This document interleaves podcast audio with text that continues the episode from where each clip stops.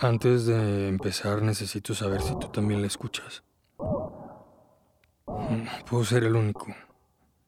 Ya no quiero estar solo con esto, con esta historia. Necesito que alguien más la escuche.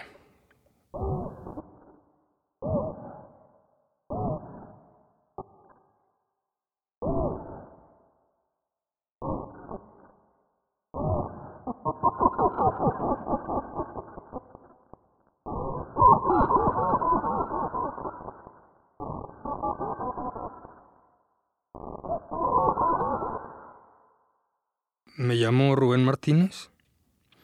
Soy el productor de Quién contra mí, el podcast que hasta hace unos meses posteamos en este canal. Lo que estás a punto de escuchar es una producción que armé para poder contar lo que nos pasó en Masichú. Es un collage de diferentes grabaciones con las que espero poder explicar, darles una explicación este documental es también para los que me han contactado preguntando por Juana. Agradezco su preocupación de verdad y espero que puedan acompañarme en esta pesadilla.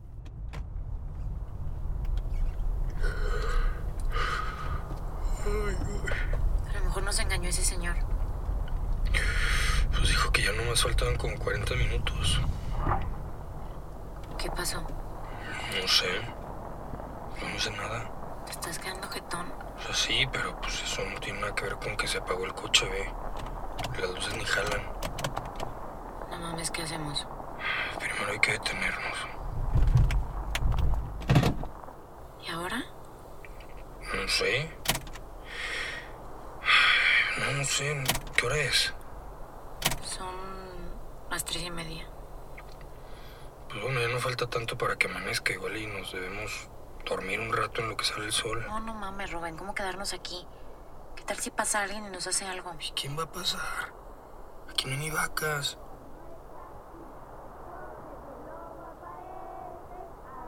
¿Qué es eso, Rubén? Son niños.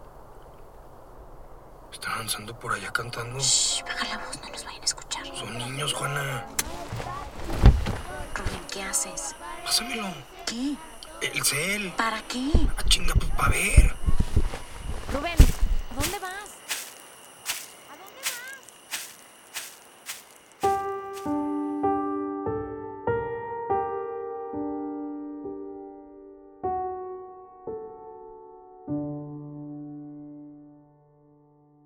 Hace un año, Juana y yo viajamos hasta un pueblo de la Sierra Gorda en Guanajuato para buscar a nuestro amigo Miguel Ángel. Yo no creo que exista tal cosa como un plan divino. Pero todos los horrores que vimos en Masichú parecían estar predestinados. Si estás escuchando esto es porque probablemente tuviste la oportunidad de escuchar nuestro podcast. Y al igual que cientos de personas quedaste hechizado por la simpatía de Juana o las interacciones de nuestros invitados. Soy Juana María Torres y en este podcast... Las hermanas son probablemente el grupo El más terror también puede ser una forma de protección. Hay otras culturas y grupos que han estudiado el fenómeno de la posesión sin ignorar. Pues un verdadero creyente no debe temer investigar la oscuridad. Porque si Dios conmigo, Empezamos el podcast en 2020 después de muchos años de estarlo imaginando y postergando por otros trabajos. Nunca llegamos a tener una gran audiencia porque no éramos muy constantes.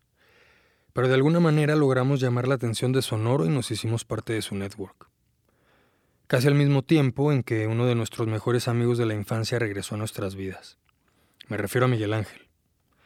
En la secundaria Juana, Miguel y yo éramos inseparables. Nos decían el santo, la arqueta y el chiquinerd. Éramos como hermanos. Quiero que conozcas nuestra relación a fondo para que comprendas por qué hicimos lo que hicimos. Yo nunca les llamé protectoras. Y creo que Después de grabar el episodio con Janis, nos quedamos platicando un rato.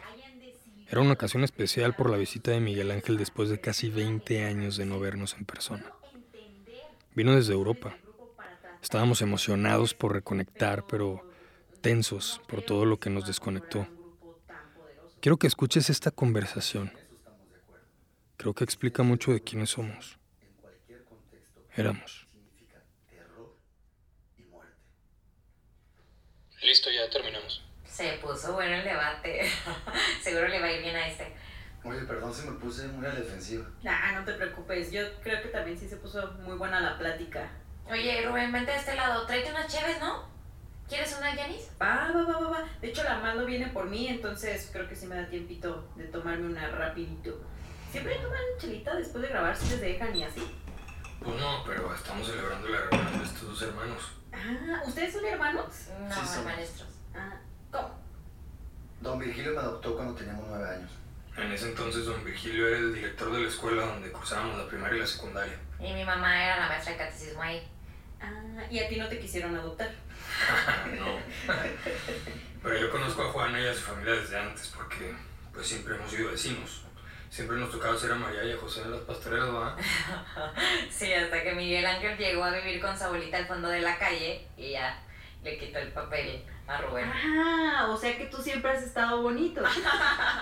Bueno, también era porque yo creo que me tenía lástima por ser huérfano que iba llegando a Villarrosario.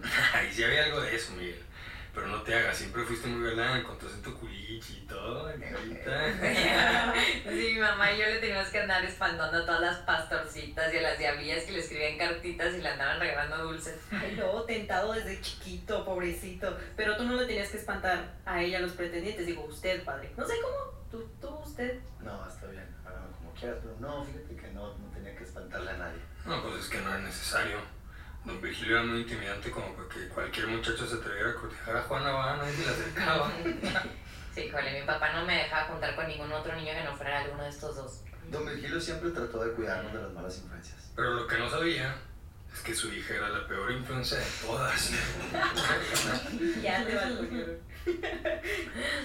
No, la neta sí. Ah, sí. Cuenta. Chisme, chisme. Ocupo. bueno, o sea, bueno, una de las cosas es que a los 12 años pedí de cumpleaños una videocasetera. Juana convenció a nuestro papá de que se la regalara porque quería grabar todo sobre la visita del papá. No mames, yo no me sabía esa parte de la historia. Bueno, es que aprendí a programar el aparato este para poder grabar canales y horarios que no, no tenemos permitido, están prohibidos. Ah, ¿cómo qué?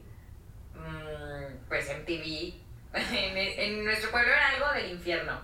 Pero bueno, nosotros tres, los raritos del pueblo, nos gustaba Korn.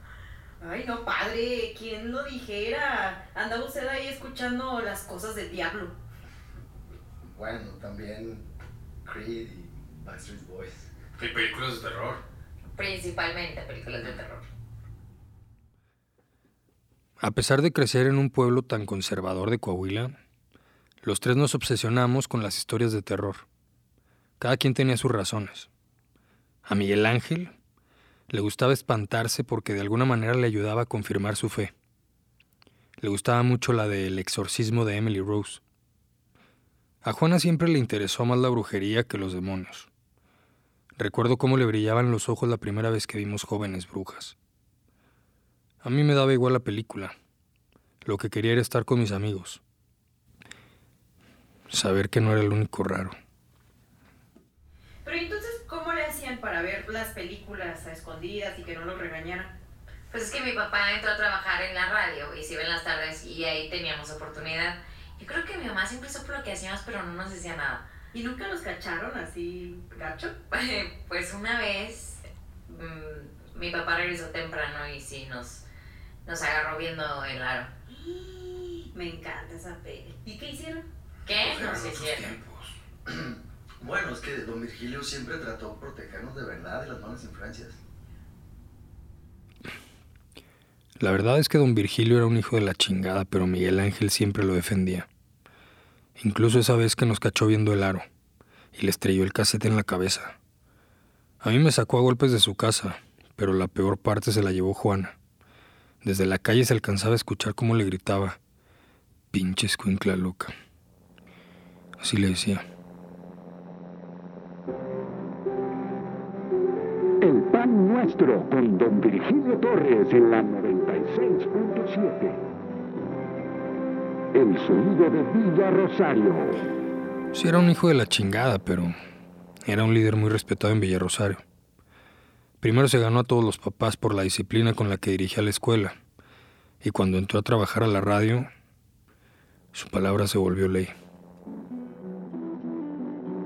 Queridos escuchan, hoy quiero expresar mi profunda preocupación por el impacto negativo que las películas de terror están teniendo en nuestra comunidad.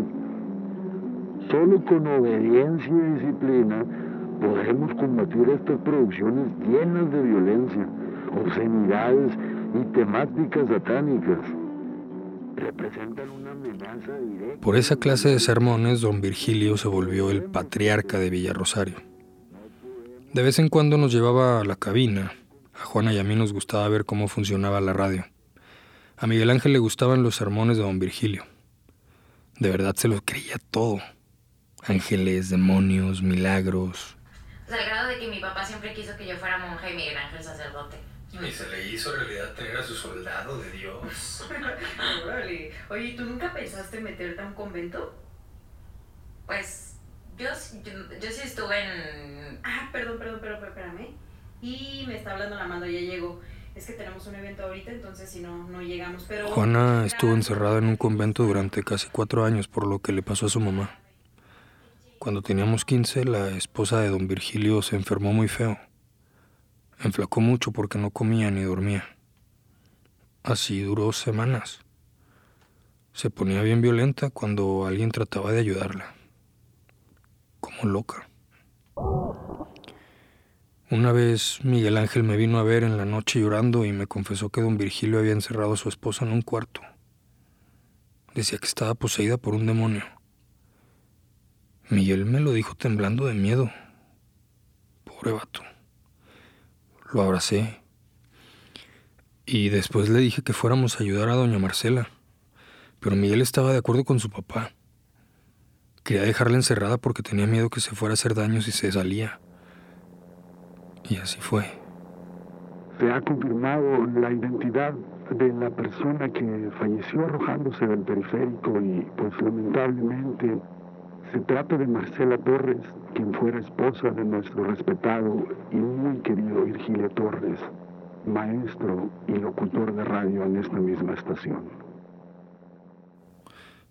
Imagínate prender la tele y que en todos los canales estén pasando los videos de la muerte de tu mamá. Eso le pasó a Juana. Y después tuvo que escuchar a su papá dar su versión de las cosas. La historia que la gente repite hasta la fecha. Agradezco los mensajes de todos ustedes, pero quiero dejar algo muy claro. Mi mujer, Marcela Torres, rompió su relación con Dios y condenó su alma al infierno por cometer suicidio. Que el dolor de mi Miguel le creyó ciegamente lo de la posesión. Estaba genuinamente asustado por eso. Juana, por otro lado, no soportaba que alguien dijera nada al respecto. Lo sentía una ofensa a su memoria.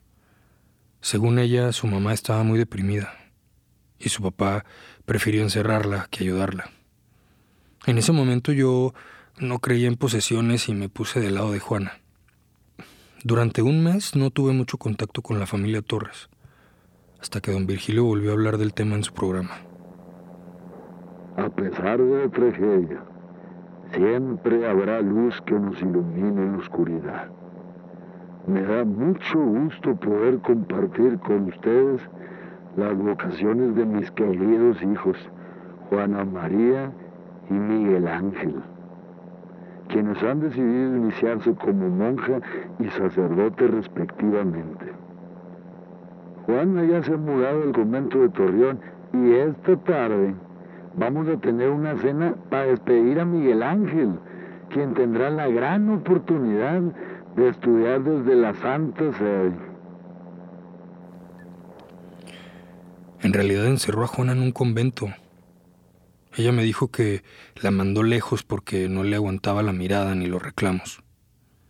Don Virgilio se la encargó a las monjas como si fuera peligrosa y no la dejaban hablar casi con nadie, especialmente conmigo. Fue uno de los eventos más traumáticos de su vida. Le costaba trabajo pensar que el Dios que nos enseñó su mamá en el catecismo, todopoderoso y amoroso, hubiera permitido tanto sufrimiento. Creo que parte de esa crisis religiosa quedó expuesta en algunos episodios del podcast.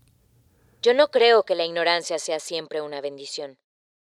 Es ridículo considerar que los demonios tienen un mensaje coherente. Pero al haber ignorado por completo... Yo creo que a veces es más necesario revisar al que persigue que al perseguido. Sería absurdo pensar que todas las brujas tienen buenas intenciones. Pero también sería muy ingenuo no cuestionar las razones por las que se... A los 19, Juana regresó a Villarrosario después de su reclusión en el convento. Yo la fui a recoger a la estación con un ramo de rosas y después de abrazarnos, me miró a los ojos y me preguntó por Miguel Ángel. Ahí se enteró que su hermanastro se había ido a Europa, pecado por su papá, para hacerse sacerdote. Al ver cómo se le llenaron los ojos de lágrimas, me quedó claro que Juana sentía por Miguel lo que yo por ella. No soy un completo pendejo. No decidí quedarme en la friendzone esperando ser correspondido o ser el peor es nada. Decidí apoyar con todo a Juana la loca, como le empezaron a decir los culeros del pueblo. La apoyé porque eso es lo que hacen los verdaderos amigos. Sobre todo los que estamos pendejamente enamorados de nuestra mejor amiga. Juana y su papá no hablaban. Miguel Ángel tampoco contestaba nuestros mensajes. Así que Juana y yo decidimos irnos a Monterrey para estudiar comunicación y ser roomies. Allá fue donde empezó la idea de hacer un programa de radio que terminó años después en ¿Quién contra mí? Juana siempre tuvo un espíritu preguntón y pues yo siempre he sido muy útil. Siento que desarrollamos una conexión especial editando. A veces ya ni siquiera me tenía que pedir un cambio porque pues yo era capaz de leer su mente y dejar los audios como ella los imaginaba. Nuestro sueño era hacer un documental de algún lugar embrujado o algo así. De esas mamadas nos la pasábamos hablando entre cheves. Juana siempre trató de incluir la perspectiva religiosa en los episodios de Quién contra mí.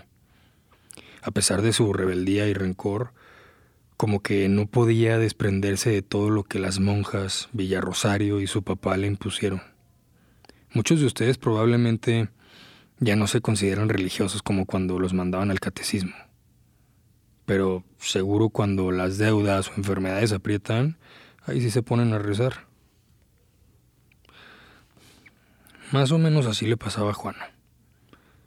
En 2022 me volvió a insistir en incluir la perspectiva religiosa y yo de broma pues le dije que invitáramos a su hermano sacerdote Miguel Ángel.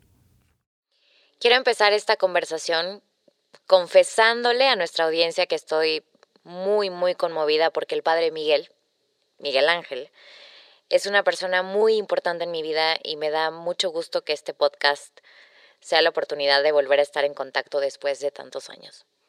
Muchas gracias por conectarte desde la Santa Sede. Muchas gracias, Ana María. A mí también me da mucho gusto saludarte después de tantos años y espero volver a platicar con mis micrófonos. Tal vez sí soy un completo pendejo. A pesar de que no nos hablábamos con Miguel desde el 2003, Juana me hizo caso y decidió volver a escribirle para invitarlo a colaborar en el podcast. Primero aceptó hablar del caso de Josefina Santander, Luego Juana lo invitó al episodio con Badía sobre los demonios y finalmente viajó hasta acá para grabar sobre las brujas Mercén con Janis. Aquí regresamos a la conversación que te enseñé antes. El momento de quiebre. O sea, al grado de que mi papá siempre quiso que yo fuera monja y Miguel Ángel sacerdote. Y se le hizo realidad tener a su soldado de Dios. Órale. Oye, ¿y tú nunca pensaste meterte a un convento? Pues yo, yo, yo sí estuve en... Ah, perdón, perdón, perdón, espérame. Y me está hablando la mando, ya llegó. Es que tenemos un evento ahorita, entonces si no, no llegamos. Pero muchas gracias, la neta, qué gusto estar acá con ustedes. Gracias por invitarme. Qué chido, ¿no? Ay, nos vemos. Cuándo sale para, pues, promoverlo y así. Obvio. Ay, vaya con Dios. ¿Qué te sí, vaya. Muchas gracias, No, Es que sí somos bien fans. ¿Por acá? Sí, qué mal que la banda no quiso grabar, pero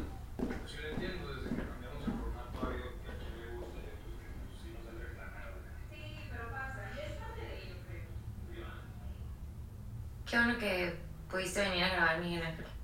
Juana, No, yo pensé que ya no te iba a volver a ver en vivo. Juana, tú sabes que yo no vine hasta Monterrey para grabar este episodio. Ya, neta, por favor, no arruines esto. No puedes seguir negándote, Juana. No, Miguel Ángel, no. No me importa cómo se sientan, no. Juana María, es tu padre. Nuestro padre se está muriendo y necesitas ir a verlo. ¿Qué pedo? ¿Qué, ¿Por qué gritas o qué? Don Vigilio está a punto de recibir los santos óleos y quiere hablar con nosotros. ¿Qué? Juana, ¿tú sabías de esto?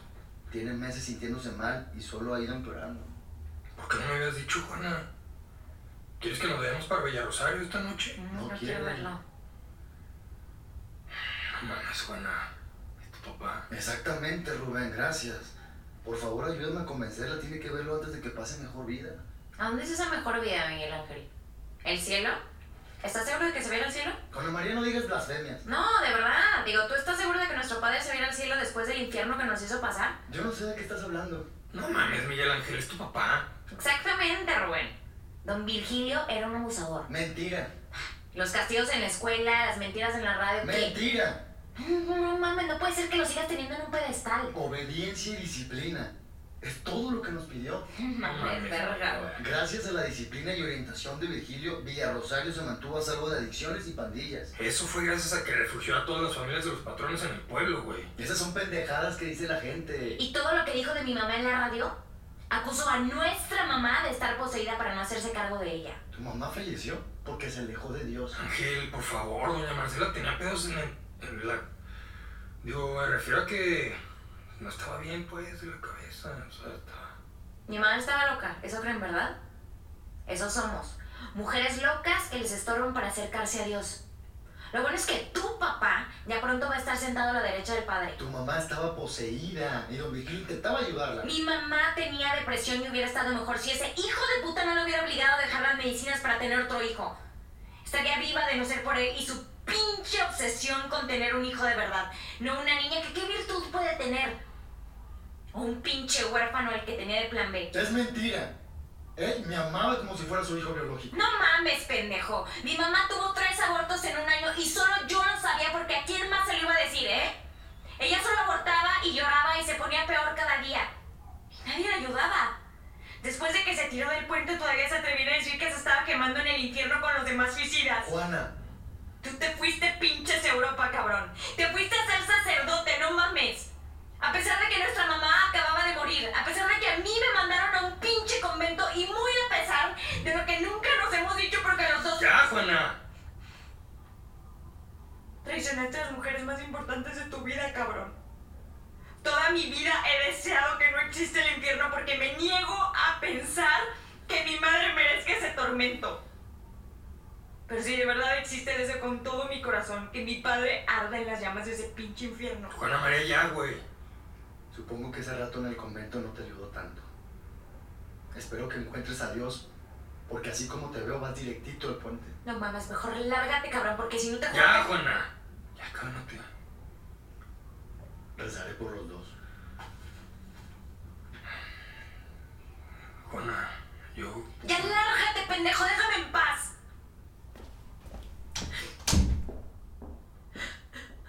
Me alejé de inmediato. Me fui al estudio. La dejé llorando con los micrófonos abiertos y grabando.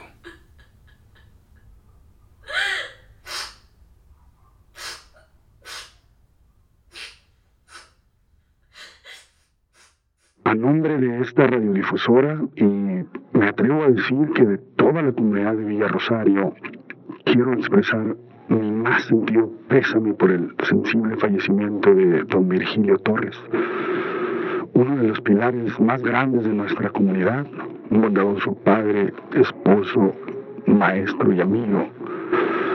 Su hijo, el sacerdote Miguel Ángel Torres, nos convoca al inicio de su novenario esta noche en su casa.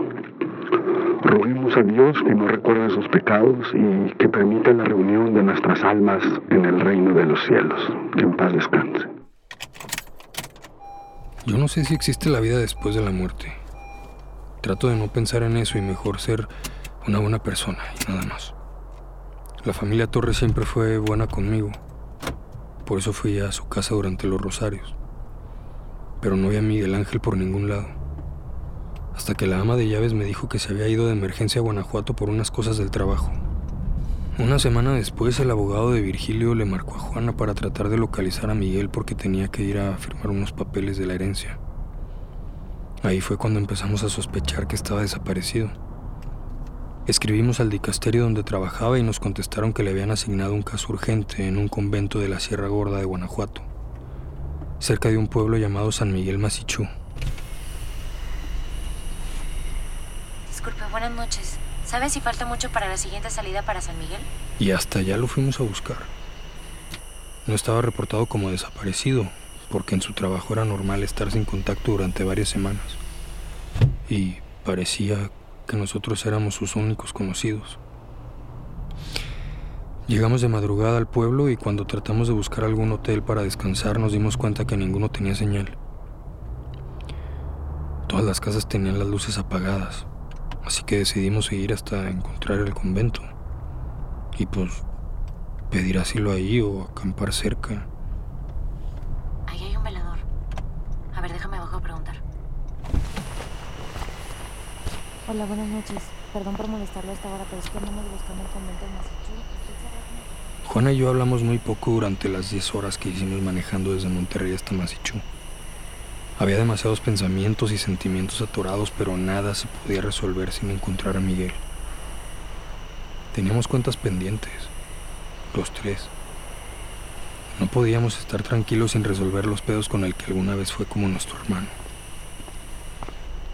Ya me dijo por dónde. Dice que es subiendo ese monte y que ya estamos como a 40 minutos nada más. Comencé a grabar desde que nos quedamos sin señal.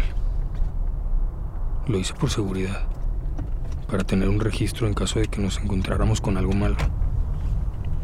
Pensaba en algún retén, hombres armados, policías corruptos, pero nunca pensé en un grupo de niños cantando de madrugada, alejados de todo, en una noche de luna llena. No, no mames, Rubén, ¿cómo quedarnos aquí? ¿Qué tal si pasa alguien y nos hace algo? ¿Y quién va a pasar? Aquí no hay ni vacas.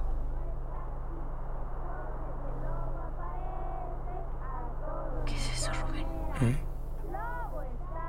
Son niños. Están avanzando por allá cantando. Shh, baja la voz, no nos vayan a escuchar. Son niños, Juana. Rubén, ¿qué haces? Pásamelo. ¿Qué?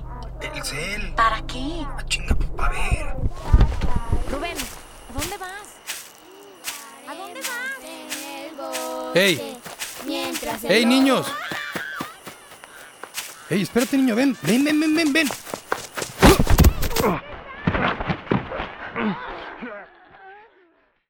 When you visit Arizona, time is measured in moments, not minutes. Like the moment your work stress disappears as you kayak through the canyons. Or the moment you discover the life changing effects of prickly pear chocolate. But nothing beats the moment you see the Grand Canyon for the very first time. Visit a new state of mind. Learn more at hereyouareaz.com.